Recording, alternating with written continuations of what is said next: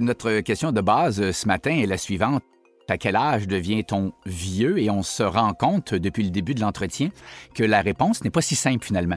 Elle est même multidimensionnelle, euh, multifactorielle. À la rigueur, elle est également culturelle. Je m'appelle Luc Maurice, président fondateur des résidences du groupe Maurice. Bienvenue au balado Dans quelques années, où on discute sur différents sujets qui concernent la réalité des personnes plus âgées, accompagné de deux invités. On échange avec un expert en la matière et surtout, on donne la parole aux aînés.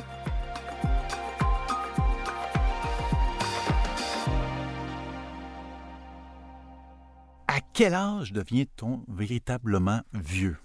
Toute une question, vous me direz. Est-ce que c'est dans notre cœur? Est-ce que c'est dans notre tête? Est-ce que c'est dans nos jambes? Comment on devient vieux? Et c'est pas la retraite le lendemain matin de la retraite. Alors, euh, aujourd'hui, on va se poser cette question tous ensemble. J'ai donc deux invités avec moi aujourd'hui pour partager un tas de réflexions sur le vieillissement. D'abord, Michel Vincelette, un retraité actif de 73 ans, intéressé à la question. Bonjour. Ensuite, euh, Yvon Riendeau, gérontologue social à l'UCAM. Bonjour, bon matin. Merci d'être là tous les deux. Première question pour Michel. Vous sentez-vous vieux à 73 ans? Pour moi, personnellement, non. Je suis quand même retraité d'environ depuis 20 ans. Et puis, à partir du moment que j'ai été retraité, je me suis impliqué beaucoup, je dirais, socialement, dans la communauté, euh, en m'occupant des jeunes. Je pense que c'est ça qui m'a gardé jeune. Garder un esprit ouvert, puis de communication, puis de toujours penser, ben, faut vieillir le plus tard possible. Qu'est-ce qui vous rend heureux? Euh, d'être, entouré de gens. J'aime. Euh, je, je pense que je suis reconnu comme quelqu'un de qui aime être qui est très sociable. Euh, aussitôt que je, je suis avec des gens, j'aime discuter. Vous rajeunissez. Pardon? Vous rajeunissez. Ah, oui, exactement. Et puis, euh, avec les jeunes, des plus vieux, euh, du même âge, euh, j'aime être en contact avec les gens. Mhm. Et Yvon, vous qui côtoyez beaucoup de personnes plus vieilles, même souvent très vieilles, Mhm. comment vous définissez le vieillissement? Est-ce qu'une personne jeune peut être une personne vieille? En fait, euh, je répondrais de la façon suivante. Lorsqu'on introduit le concept de base du vieillissement, on doit l'associer à un processus. Alors, un processus qu'on appelle aussi la, sénescence. Donc, tout ce qui entoure le gap, si on veut, là, de 60 ans et plus, on tombe dans la sénescence. Tout de suite après la méridescence, qui est la période adulte, qui elle a suivi l'adolescence et l'enfance. Alors, le concept de vieillissement en est un extrêmement intéressant parce qu'il introduit toute une palette d'indicateurs euh, pour être capable justement de bien le, le cibler. Je reviens brièvement au concept d'aîné. Euh, fortement utilisé encore dans la littérature et dans le langage populaire, aîné et même aînesse au féminin. Euh, c'est sûr que aîné de quelqu'un veut dire je suis venu au monde avant l'autre. Alors c'est pour cette raison qu'en gérontologie sociale, on va parler souvent de la génération silencieuse, hein, les 1910-1940, là, qui ont un comment dirais-je, un passage terrestre beaucoup plus euh, long en longévité, forcément, que les autres segments populationnels. Et on doit éviter les polarisations, comme vous avez bien mentionné, à la mauvaise utilisation du concept d'aîné. Tout à fait, je monte dans le même sens de la relativité. Chaque personne est très différente il n'y a pas de... Pour moi, une personne de 80 ans n'est pas plus homogène dans ses besoins et ses attentes, dans ses affinités, qu'une personne de 40 ans. Au contraire, même compte tenu précisément de la santé et de l'autonomie. Alors, de faire des généralisations Oui. politiques, réglementaires ou autres chez la personne plus âgée est dangereuse. Euh, à mon avis. Vous avez tout à fait raison, euh, très brièvement, parce que si on tombe dans la catégorisation sine qua non, à la rigueur, euh, la stigmatisation des aînés, l'ostracisation, on tombe dans l'âgisme à quelque part. On véhicule des propos âgistes, à la rigueur même qui peuvent devenir gérontophobiques, un peu d'allergie ou de malaise ou d'inconfort, d'être en contact avec des aînés. Alors, déjà d'entrée de jeu, vous introduisez, à mon humble avis, l'importance d'être très vigilant lorsqu'on parle de vieillissement, de vieillissement de vieillesse. Alors, ça introduit dans la gérontologie sociale l'étude de l'ensemble de tous ces paramètres-là, comme vous l'avez bien mentionné. Mais vous, Michel, quand vous pensez à ça, dans les derniers deux ou trois ans, y a-t-il des moments où vous vous êtes senti vieux? je reculerais plus, plus en arrière. Parce que dans les deux, trois ans, je dirais non. Parce que j'ai toujours été actif, j'ai toujours eu un travail euh, à temps partiel, comme on dit. Et puis, euh, si je regarde le 3-4 ans environ, j'étais sur un 4 cadet. J'ai été engagé comme chauffeur où j'avais à faire des déplacements de jeunes vers des... C'était des jeunes qui étaient euh, pour devenir de futurs pilotes. Donc, je les emmenais du collège à Saint-Jean-sur-Richelieu jusqu'à l'aéroport de Saint-Hubert. Donc, j'ai toujours été actif mais je peux vous dire que à 54 ans, on recule de presque 20 ans. fait. Je travaillais pour Kraft, euh, Kraft Heinz, qui s'appelle aujourd'hui comme ça. J'ai dû prendre une retraite anticipée, non voulue. Puis ça, je peux vous dire que ça m'a donné vraiment un coup de poing dans le front. Puis pas à peu près. Parce que je n'étais pas prête à ça. Mais je vous dirais du côté mental, c'est la meilleure décision que j'ai prise à ce moment-là. On dit souvent que les gens qui sont âgés, 70, 75, 80 ans, si ils ne sont pas malades, mm-hmm. la recherche marketing indique qu'ils se sentent dans leur corps, dans leur esprit en tous les cas, 14 euh, ans et demi moins âgés qu'ils ne le sont véritablement. Comment on explique ça? Ben, en fait, euh, on doit se positionner sur le principe, encore une fois, on dirait que c'est inévitable de parler de marqueurs populationnels, marqueurs d'âge. Alors, quand on fait allusion à la notion d'être vieux, entre guillemets, et puis d'en arriver à se sentir jeune dans la vieillesse, hein, ça fait un peu bizarre d'utiliser ces mots dans la même euh, phrase, mais les classifications qu'on utilise en gérontologie sociale vont entre autres parler des, des jeunes vieux, ce qu'on appelle les 60-75 ans, ainsi que les vieux vieux 75 ans et plus. Et on va parler, comme vous l'avez tous deviné, des grands, du grand âge, 85 ans et plus. Alors donc, on doit se positionner sur l'impression de se sentir relativement jeune dans l'avance en âge. Alors quand vous annoncez 70 ans et qu'on peut avoir l'impression d'être beaucoup plus jeune, bien, comment on l'explique? Toute cette notion euh, de mobilité, cette notion de vigilance, de réflexe, toute la notion de conduite automobile encore euh, tout à fait adéquate pour la majorité des 70 ans, euh, les capacités d'intégration sociale, d'implication sociale, le sentiment aussi à la rigueur, je vais aller jusque-là, je ne fais pas mon âge, diraient les gens de 70, 72, 73, 75 ans, pour toutes sortes de raisons, même l'habillement, la tenue vestimentaire, euh, la, la, l'impression d'être encore actif comme acteur social euh, dans la famille, la pleine possession de ses moyens, la liberté, euh, l'empowerment, comme on s'amuse à dire en anglais, l'autonomisation, comme on dit en français. Alors, on, est un peu, comment dirais-je, dans le processus de sénescence, euh, encore capable d'avoir un, niveau d'autonomie, pour la majorité, j'entends, d'une façon extrêmement importante et actualisation du potentiel au quotidien. Alors, tout ça nous amène à dire qu'aujourd'hui, et c'est un peu peut-être cocasse de le dire ainsi, 70 ans, c'est encore jeune. Dans un processus de vieillir, si on veut, un vieillir pluriel.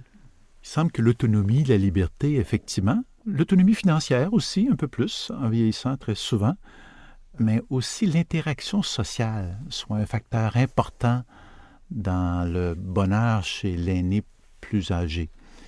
Et comment vous voyez ça, euh, Michel? Euh, vous avez parlé tantôt de l'interaction que vous aviez avec les cadets à l'époque et tout ça. Comment vous voyez l'importance de ça? Ce que j'ai senti de vous, c'est que le fait d'être avec d'autres personnes plus jeune ou moins jeune, avait un impact sur votre, euh, votre santé à vous. Oui, oui, oui. Euh, je conduis des limousines. Au moment de. Quand le, plus gros de l'emploi, c'est pas comme on dit dans le corporatif, c'est qu'on fait beaucoup de, funérailles. Puis dans la, communauté italienne, c'est des gens qui sont très traditionnalistes, avec euh, une auto à fleurs, un, corbillard pour le cercueil, une limousine ou deux pour la famille, à l'église, etc., etc. Donc, d'être en contact avec mes compagnons de travail chauffeurs, déjà là, c'est, on a une rencontre sociale comme ça se peut pas. Absolument, absolument. Et puis, occasionnellement, on pouvait asseoir quelqu'un à côté du chauffeur.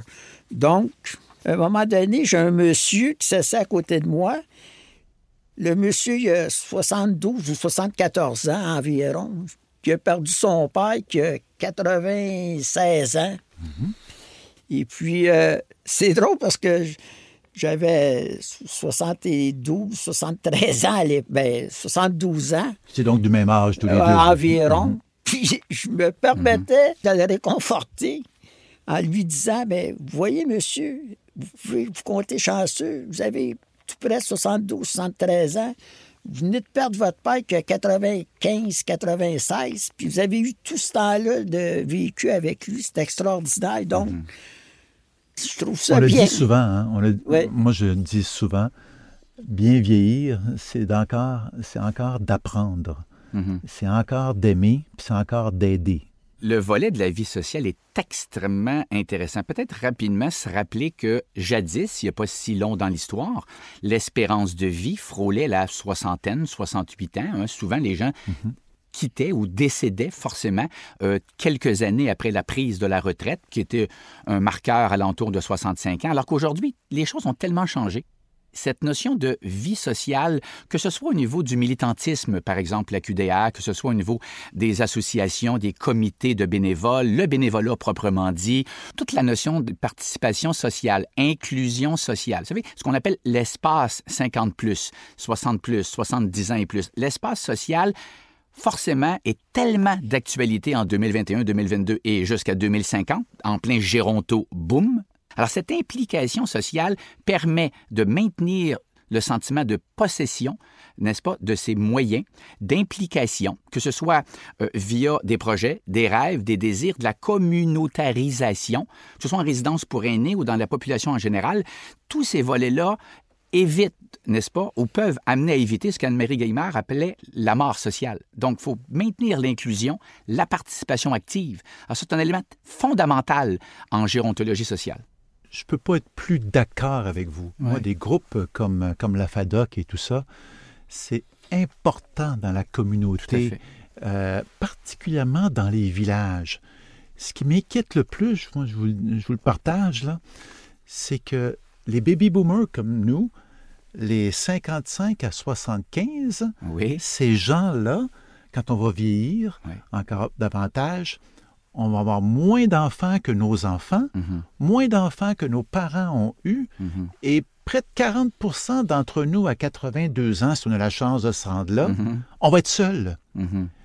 Et d'interagir, d'aider, d'aimer, et de se sentir valorisé dedans et va devenir critique dans le mieux vieillir. Tout à fait. et, ça me fait peur, ça, dans les prochaines années. Puis, euh, avec beaucoup de respect, la notion de bien vieillir, hein, qui est quand même un concept à la base euh, américanisé, le successful aging, a été ramené en Europe, euh, entre autres dans la perspective sociale et sociologique, avec faire bonne vieillesse c'est d'en arriver à mettre les ingrédients fondamentaux dans son propre vieillir pour en arriver à sa dite vieillesse fondamentalement optimiste, puis de s'investir soi-même, que ce soit en communautarisation, dans des projets de retraite et de travail temps partiel, ou comme a été mentionné, euh, au niveau du bénévolat ou de l'implication sociale. Alors tout ça devient, si je peux me permettre, très excitant, parce que c'est vraiment ce qu'on doit amener à la recherche et à l'observation, que ce soit, encore une fois, en résidence pour aînés, à domicile, en milieu urbain et en milieu rural, il y a des nuances. Et ça, vous avez, vous avez touché un très bon point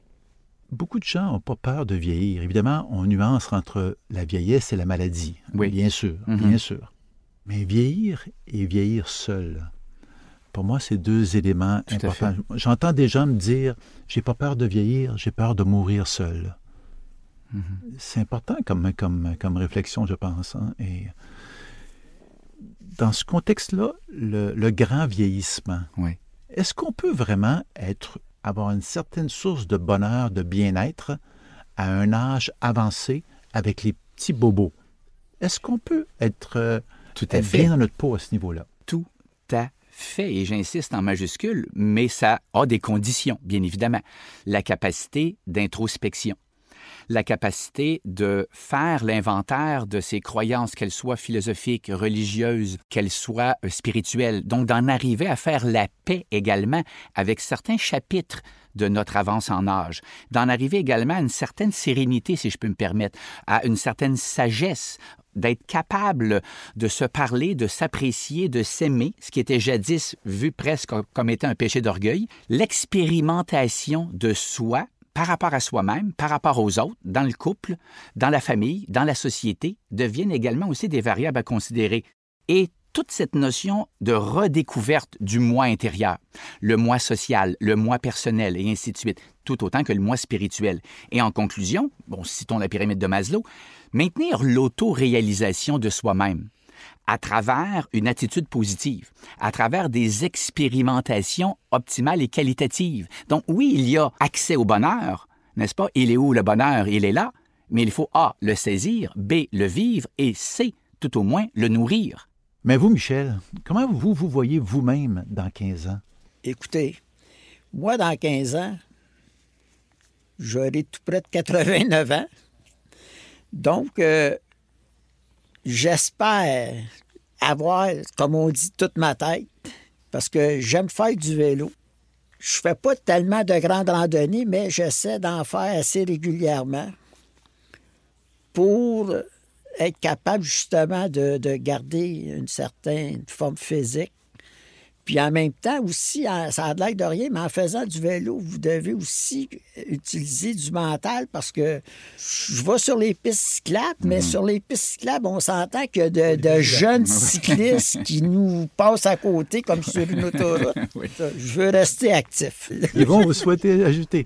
Ben, C'est-à-dire, l'effet de se projeter dans le futur est extrêmement important dans cette conversation ce matin, en ce sens que un des objectifs fondamentaux du processus du vieillissement, c'est de saisir le moment présent, puis être capable de croquer à pleines dents dans le moment présent, tout en se rappelant du passé, avec des activités de réminiscence, par exemple, ou bien de revisiter certains chapitres de notre livre personnel, soit de les embellir, ces chapitres-là, ou de les revisiter avec une coloration qui nous rend heureux, qui nous rend euh, confortable avec notre passage dans le processus du vieillissement. Mais en même temps, l'importance de se projeter dans un futur rapproché, ça peut être une saison, un mois, une année, un gap cinq ans, un bloc dix ans, devient aussi très, très, très important, non seulement pour la santé mentale, mais aussi pour nourrir des projets, arriver avec des rêves et passer à travers les trois crises fondamentales du vieillissement et de la vieillesse, qui sont les crises du sentiment d'utilité,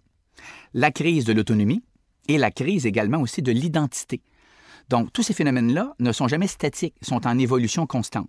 L'identité est un élément tellement important. Il y a tellement de gens plus âgés ou très âgés encore davantage qui ont une grande perte qui subissent une grande perte d'identité. Je le vois dans mon milieu. Oui. Alors, la valorisation de la personne est tellement importante. Vous avez tout à fait raison. Puis le concept euh, de prendre sa retraite. On sait qu'au Canada, on est, dans, on, est, on est, les champions, en fait, à l'entour de 62 ans, hein, l'âge moyen de prise de retraite, alors qu'au Japon, par exemple, on frôle les 70, 72 ans présentement. Donc, d'un pays à l'autre, il y a des comparaisons intéressantes à faire. Mais tout ce volet de prendre la retraite oblige, si je peux me permettre, le concept de retirer traité. Mettons-y un tiret entre re et traité.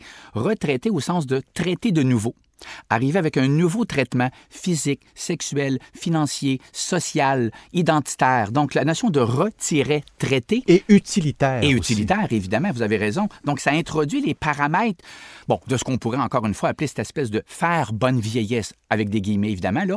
Alors, donc, il y a un travail personnel à faire sur soi.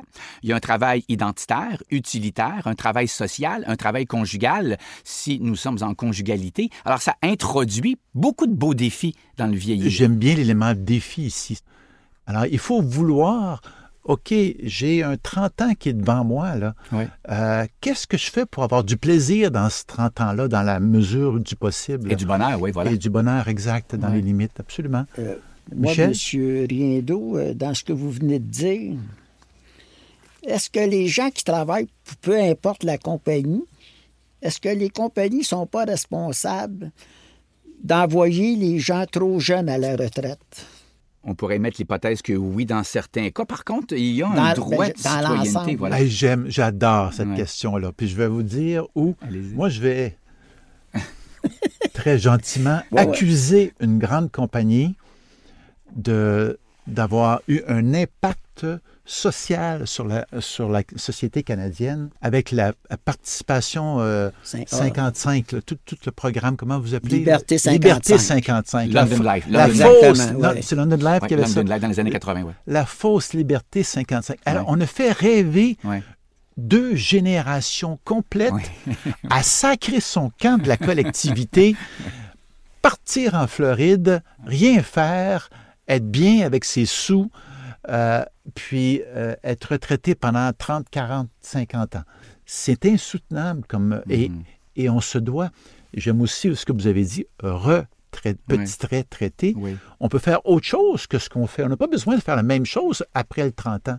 Mais, Mhm. mais il faut faire quelque chose pour moi si la santé est au, est au rendez-vous. Mais Allez-y, Michel. en prenant, euh, ben, je prends comme exemple moi Ben qui oui. est parti à 54 ans. Mais il ne faut pas penser que j'avais les moyens de, Ouais. de bien vivre euh, parce que j'ai une retraite qui est fixe à vie sans augmentation. Euh, Je ne suis pas indexé au coût de la vie ou quoi que ce soit.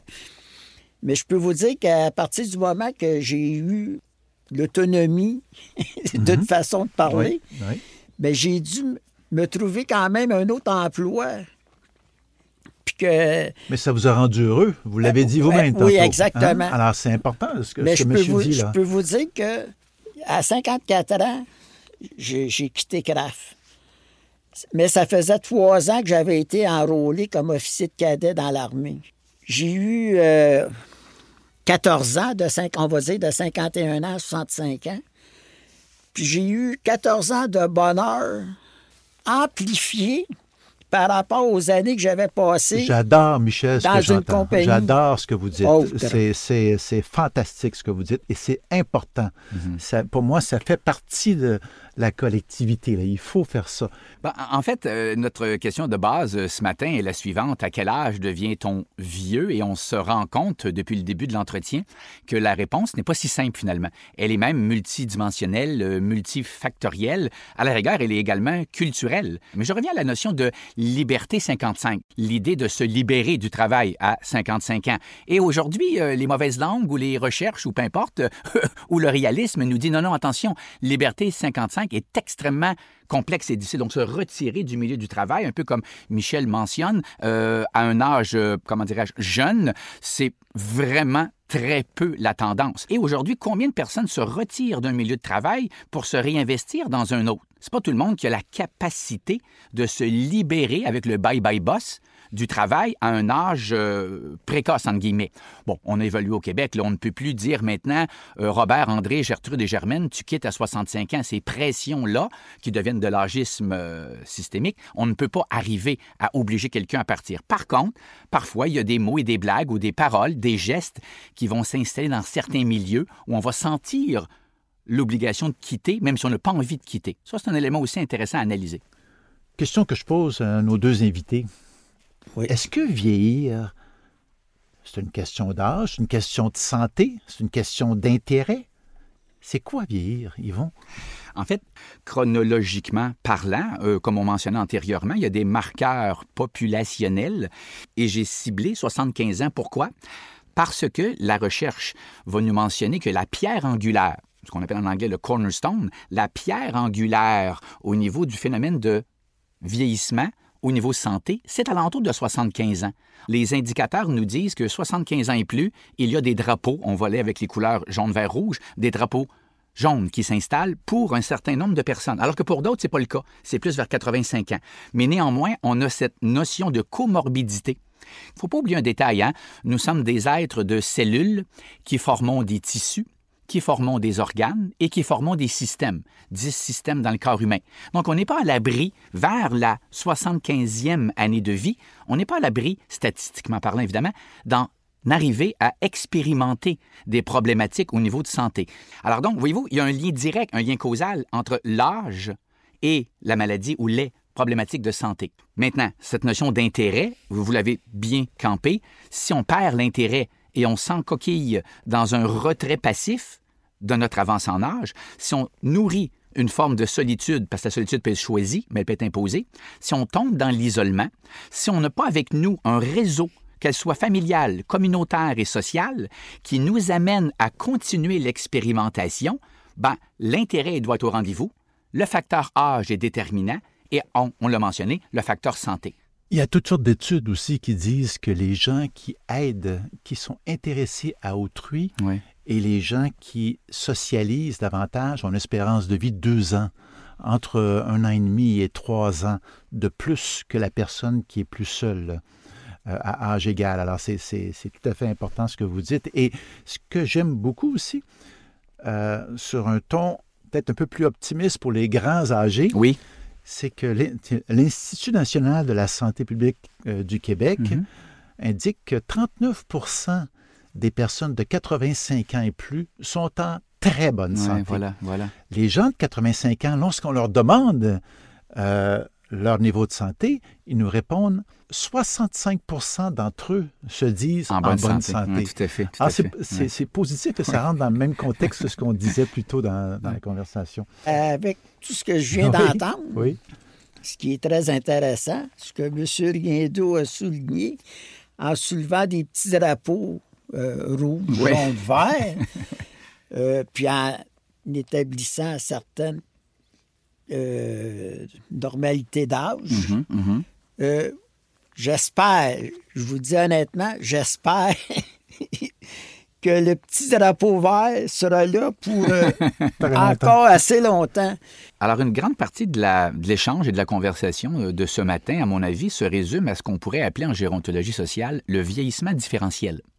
Alors, le vieillissement différentiel, il est non seulement relié à l'âge, à la santé, à l'intérêt, mais également à la génétique et toutes les capacités individuelles, les ressources personnelles, sociales et communautaires dont la personne vieillissante peut disposer, n'est-ce pas? Et dont elle va utiliser aussi le détail. Ce qui nous amène à faire, en ce qui me concerne, un, lien important avec pouvons-nous être jeunes en même temps et se sentir euh, vieillissants? C'est sûr qu'au plan chronologique, on a l'âge que nous avons, bien évidemment, mais au niveau social, financier, sexuel et santé, si on parle de la théorie de l'usure, si on parle de l'usure des systèmes du corps humain, si on parle de certaines maladies malheureusement dégénératives, des démences précoces en passant par la sclérose en plaques ou d'autres problématiques de santé débilitantes qu'on appelle hein, dégénératives, ben encore là, on peut avoir quarantaine, cinquantaine, soixantaine, être ce qu'on appelait antérieurement jeune vieux, mais avoir une hypothèque physique, santé physique, santé mentale et autres variables de santé qui nous amènent à se sentir vieux en étant jeune au niveau de l'âge chronologique. Forcément. Et l'inverse, on l'a vu ce matin, l'inverse est aussi vrai. On peut être dans le grand âge et même le très grand âge, comme ça a été mentionné, et se sentir relativement jeune. Alors, quel beau champ d'étude que la gérontologie sociale, quelle belle réalité que l'étude de nos vieillissants dans un concept social comme le Québec nous le met sous la dent. Nous sommes très privilégiés en passant, si je peux me permettre, de vivre un moment où le fameux baby boom de 46 à 1962-65 se solde présentement par un géronto boom, voyez-vous, 2010-2050. Alors ça, c'est fabuleux de voir tout le champ d'intérêt à tous les volets biopsychosocial, sexuel, financier, qu'on peut, résidentiel et autres, qu'on peut analyser, entre guillemets, en 2021, 2022 et ainsi de suite. On parle du groupe d'âge qui grossit le plus dans toutes les cohortes d'âge de la société. On parle de plus de 20% des gens et on parle de 37 000 nouvelles personnes de plus de 75 ans qui s'amènent au Québec ah, année après année en moyenne pour les prochains 25 ans. C'est énorme les efforts qui se doivent d'être faits immédiatement en gérontologie. Yvon, Michel, vous avez été d'une inspiration incroyable. Merci mille fois d'avoir accepté comme ça, tout bonnement, de venir partager euh, ce champ d'intérêt que vous avez qui m'habite beaucoup aussi. Alors, euh, je vous en remercie grandement.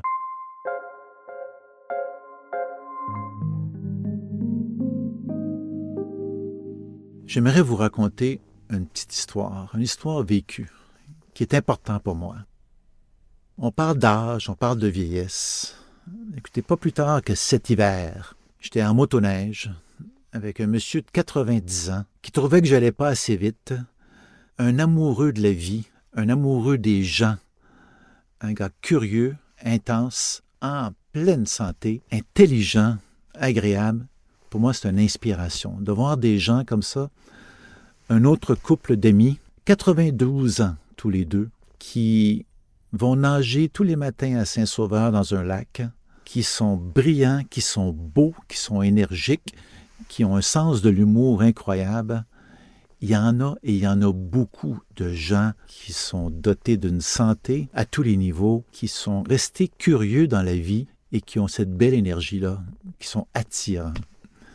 Presque au quotidien, je rencontre des gens que je trouve inspirants. Presque au quotidien, j'ai la chance de côtoyer des personnes qui me disent Luc, ça vaut la peine de mordre dans la vie et on aime la vie jusqu'à demain. Et s'il n'y a pas d'après-demain, c'est pas grave, mais on est dedans et on n'est pas désengagé de la société. Ma définition à moi de la vieillesse, c'est quelqu'un qui n'est plus engagé, qui n'est plus intéressé par autrui, par la société, par lui-même ou par elle-même. C'est ça pour moi la définition de la vieillesse. Alors, quand je vois des gens comme ça, ça me fait grandir, ça me fait aimer encore plus la vie. Ça me rappelle que c'est important d'aider les autres et de côtoyer un tas de gens. Même des gens, des fois, qu'on ne trouve pas important de côtoyer, d'aider, de coacher, d'aimer. Alors, c'est important, ces choses-là. Merci d'avoir pris le temps d'écouter vraiment et j'espère que vous prendrez aussi un temps de réflexion concernant le fait que ce sujet nous intéresse tous. Parce que la réalité des personnes plus âgées aujourd'hui, ben, c'est celle de nos proches. C'est la nôtre demain. On le dit souvent. Je vous retrouve au prochain épisode et j'échangerai encore sur un sujet crucial en lien avec les personnes plus âgées, toujours en compagnie d'invités animés, tout comme moi, par une passion, celle du mieux vieillir ensemble. Maintenant et dans quelques années. Bonne vieillesse.